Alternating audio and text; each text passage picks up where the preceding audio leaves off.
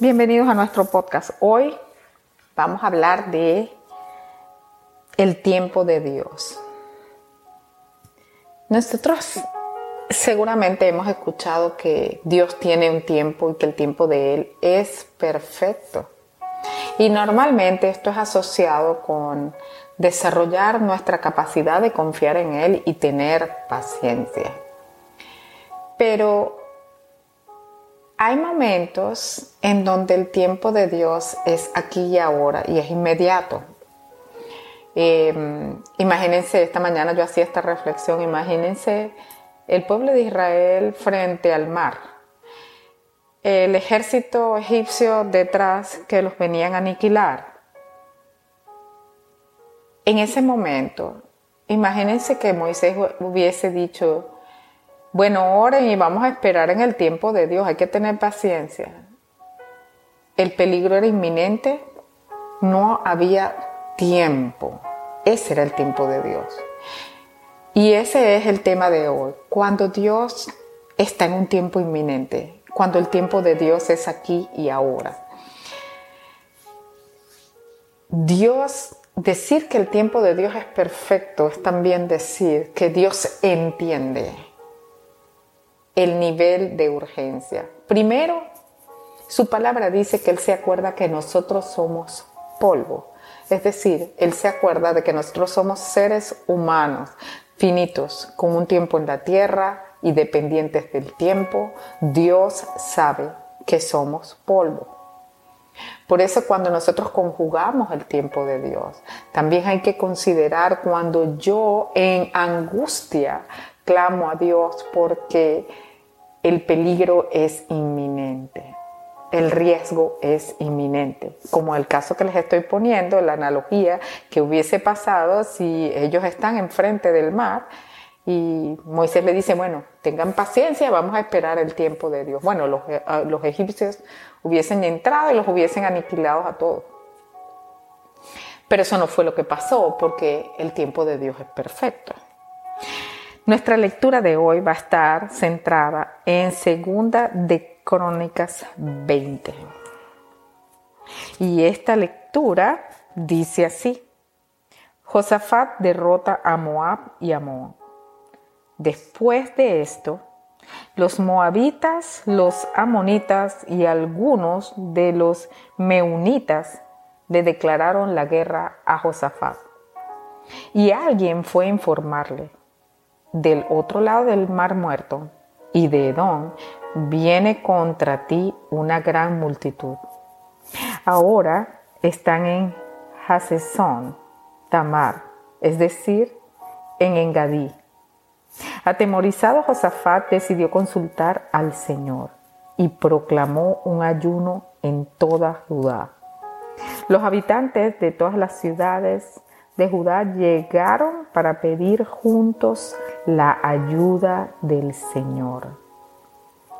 En el templo del Señor, frente al atrio nuevo, Josafat se puso de pie ante la asamblea de Judá y de Jerusalén y dijo, Señor, Dios de nuestros antepasados, ¿no eres tú el Dios del cielo y el que gobierna a todas las naciones? Es tal tu fuerza y tu poder que no hay quien pueda resistirte. No fuiste tú, Dios nuestro, quien a los ojos de tu pueblo, Israel, expulsó a los habitantes de esta tierra. Y no fuiste tú quien les dio para siempre esta tierra a los descendientes de tu amigo Abraham. Ellos la habitaron y construyeron un santuario en tu honor diciendo, cuando nos sobrevenga una calamidad o un castigo por medio de la espada o la peste o el hambre, si nos congregamos ante ti en este templo donde habitas y clamamos a ti en medio de nuestra aflicción, tú nos escucharás y nos salvarás.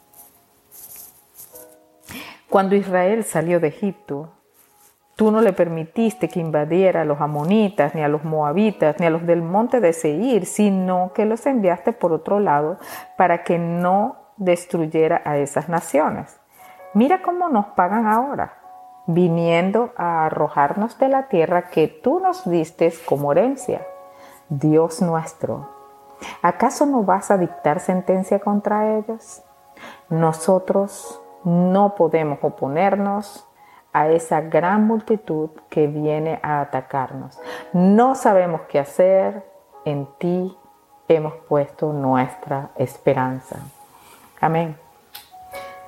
Y este era un tiempo de guerra, un tiempo donde el ataque era inminente, aparentemente sin motivo, pero no se trataba de una nación, sino de un conjunto de pueblos que venían y estaban dispuestos a desalojar a Israel. Este rey viene, busca dirección de Dios, pero también invoca y llama en su autoridad a que el pueblo entre en ayuno y oración. Esta es la primera enseñanza que yo veo y es cuando un líder percibe un riesgo, sea para su empresa, para toda su familia, para una ciudad, para un país, debe ser suficientemente aguerrido como para convocar un ayuno en toda esa casa, en todo ese negocio y en toda esa ciudad. Alguien podría decir, usted está loca. Usted está loca. ¿Quién, ¿Quién es ese gobernante que va a decir, miren, vamos a orar y ayunar? Mm, por eso tal vez muchos pueblos y naciones todavía no encuentran la reconciliación con Dios y la libertad. Pero a nivel familiar, si el dueño de la familia, el líder de la familia percibe un ataque que atañe a todos, debe poner a todos a ayunar, llamarlos a la oración. Fíjense que este rey no fue a investigar ni le pidió a sus consejeros que le dieran revelación, que los ayudara. No, él fue a hablar con Dios. Y esto es lo que él hace. Él, le pregunta, le dice, ya va, un momentico, pero tú eres el Dios de Israel. Tu poder lo hemos visto antes. Tú nos sacaste, tú hiciste. Entra en juicio con Dios, entra en sus atrios a conversar. Y le hace un recuento de lo que él ha hecho. Y le dice, pero es que esto, esto fue lo que hiciste tú. Y hay una parte muy interesante que no había leído nunca. Y dice, ellos mismos declararon, fíjense esto, cuando nos sobrevenga una calamidad o un castigo por medio de la espada o la peste o el hambre, si nos congregamos ante ti, en este templo donde habitas, y clamamos a ti en medio de nuestra aflicción, tú nos escucharás y nos salvarás. Es una declaración de fe tremenda. Ellos hicieron una declaración y una especie de voto con Dios. Mira, estamos haciendo este templo, pero cuando nos sobrevenga alguna de estas cosas, cuando nos congreguemos a ti y te pidamos, tú nos salvarás y nos escucharás. El poder, el poder de nuestras palabras, el poder del acuerdo. Ahí había un acuerdo tácito con Dios. Señor, mira, estamos aquí en tu templo y mira, no te olvides de que lo construimos para ti cuando vengamos aquí y clamemos a ti. Tú nos escucharás y nos salvarás. Gloria a Dios. Entonces, eh, era inminente que ellos iban a ser atacados y que ellos no, no sabían qué hacer. Básicamente ni siquiera se habían podido preparar. Entonces dice, bueno Señor, nosotros no nos podemos oponer a esa gran multitud que viene a atacarnos y no sabemos qué hacer. En ti hemos puesto nuestra esperanza. Una decisión última donde este rey, así como muchas veces nosotros, sinceramente le tenemos que decir a Dios, Señor, mira, yo no sé qué hacer. No, no tengo nada que hacer. Volviendo a la analogía del pueblo de Israel frente al mar, Señor, mira, aquí lo que es mar nosotros no sabemos qué hacer. En el caso de él, rodeado por varios ejércitos, Señor, mira, yo no sé qué hacer. No sé para dónde agarrar. Yo no tengo estrategia. No sé qué voy a hacer. Y cuando nosotros clamamos a Dios en esa manera, estamos pensando y estamos pidiendo al Señor que haga como ellos habían acordado en ese templo. Tú nos escucharás y nos salvarás. Hay problemas en la vida que son problemas de problemas, pero buscando el tiempo de Dios, Dios sabe la inmediatez, la urgencia, el nivel de emergencia en el que nosotros nos encontramos. Así que decir en ese momento el tiempo de Dios es perfecto es saber que ni un minuto más ni uno menos va a, va a pasar antes de que la ayuda del Señor venga sobre nosotros y nos arrebate de esa situación de inminente peligro o catástrofe. Gloria a Dios. No puedo decirles en como si fuera mi causa. Pero ustedes no han notado, o a mí me ha pasado, que hay momentos en donde nosotros clamamos a Dios y decimos, Señor, ayúdame ahora, y la ayuda es inmediata. Por ejemplo, esto me lo contaba mi hija, mi hija estaba en un examen, estaba demasiado nerviosa, en, su, corta edad, ¿no? demasiado nerviosa, demasiado preocupada por un examen y ella clama a Dios, Señor, Señor, no quiero presentar este examen, por favor, ayúdame. Y dice ella, y sonó el timbre del colegio y había un simulacro, suspendieron el examen, y evidentemente ella sintió la respuesta inmediata de Dios. ¿Qué quiero decir con esto? Cuando no estemos listos para los exámenes, pidámosle a Dios de ninguna manera. No, tenemos que prepararnos para los exámenes, pero hay circunstancias que Dios comprende. Su misericordia es tremenda. Y Él hace con cada uno como Él desea, como Él quiere pero es la inmediatez. Hay momentos, yo recuerdo a mi hermana que un día estaba en una cola, tenía una reunión. La reunión era súper importante y vino una tranca, un choque. Era imposible que ella iba a llegar y ella sacaba la mano, por favor, tengo una reunión, muévanse. Eh, estaba muy angustiada, pero le pidió a Dios y de repente se disipó todo el tráfico que estaba y ella llegó a tiempo. Parecen casos como muy simples, parecen casos muy pequeños, pero hay momentos en la vida que son inminentes, donde el tiempo de Dios es ahí, en ese segundo, en ese instante, porque no hay más tiempo. Y el Señor lo sabe, porque se acuerda de que somos polvo. Entonces, volviendo un poco a la lectura, y esta gran oración que hizo este rey, él le dice sinceramente a Dios, mira, nosotros no podemos oponernos a esto y no sabemos qué hacer, nuestra esperanza, nuestra esperanza está en ti. Es decir, Señor, no tenemos a dónde ir, ya no podemos hacer más nada. Tú eres nuestra esperanza. Pero esta es la respuesta del Señor en el versículo 15. Estamos en segunda de Crónicas 20 versículo 15. Esta es la respuesta de Dios. Escuchen, habitantes de Judá y de Jerusalén, y escuche también su majestad. Así dice el Señor, no tengan miedo ni se acobarden cuando vean a ese gran ejército, porque la batalla no es de ustedes, sino mía. Wow, escuchen habitantes de Judá y de Jerusalén, y escucha también su majestad. Así dice el Señor. No tengan miedo ni se acobarden cuando vean ese gran ejército, porque la batalla no es de ustedes, sino mía. Mañana, cuando ellos suban por la cuesta de Cis, ustedes saldrán contra ellos y los encontrarán junto al arroyo, frente al desierto de Jeruel pero ustedes no tendrán que intervenir en esta batalla. ¡Wow!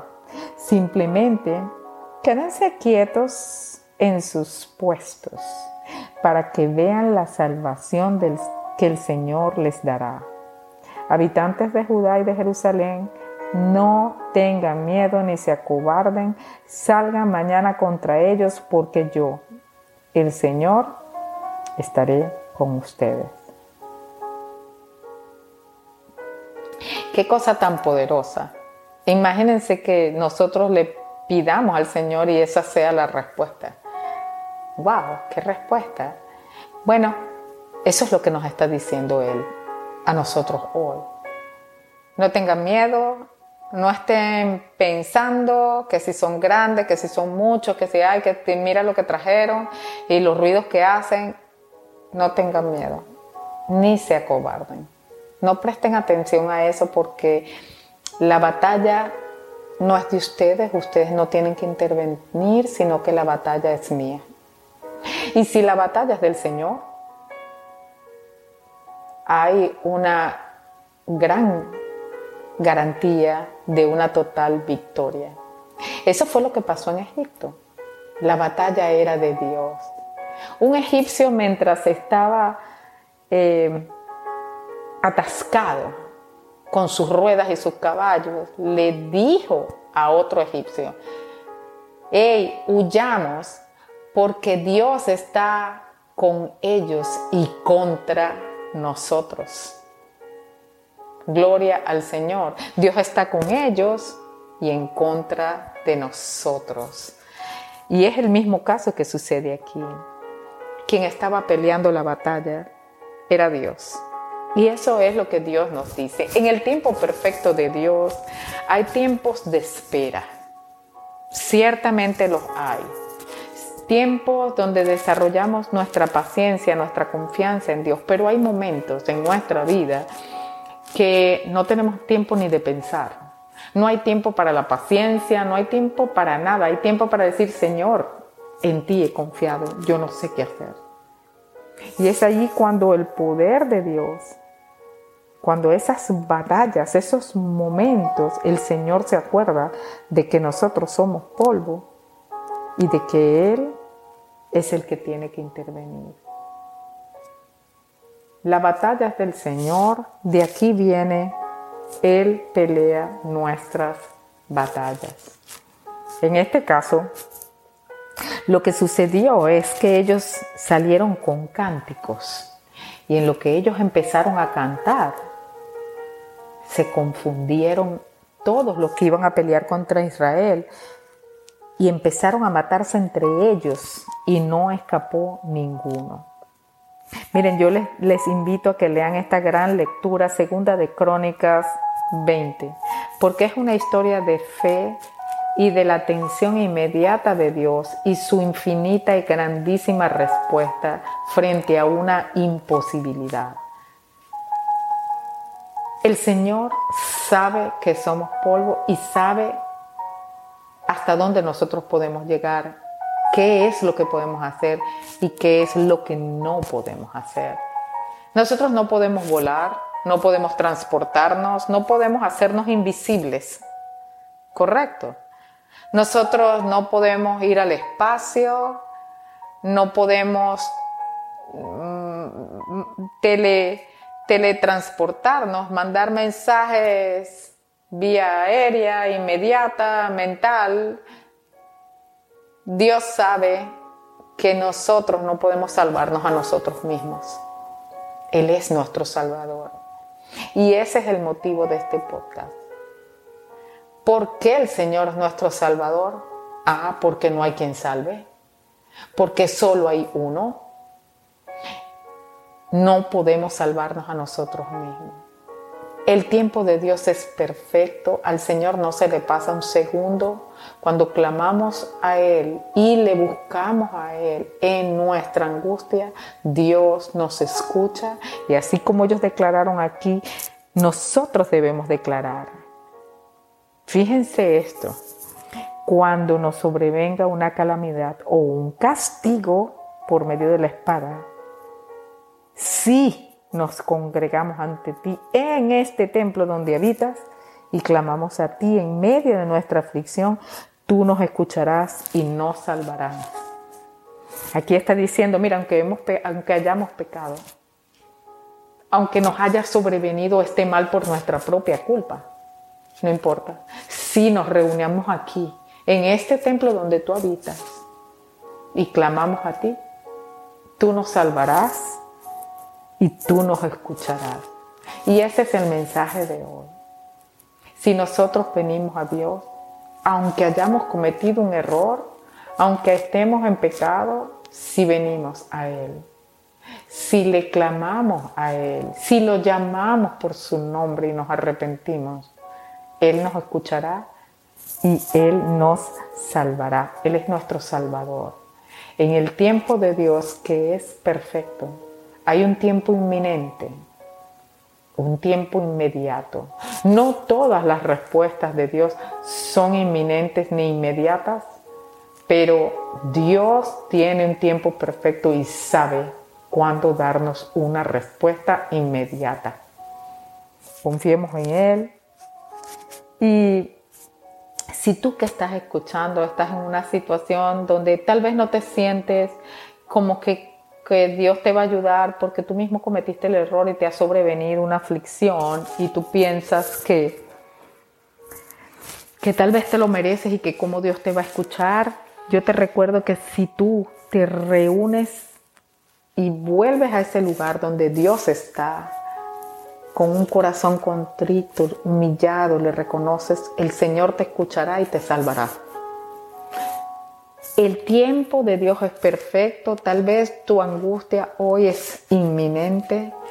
Dios tiene una respuesta inmediata para cada uno de nosotros. Él es nuestro Salvador, Él es nuestro escudo, es nuestro defensor. No tengamos miedo, la batalla es del Señor. Amén.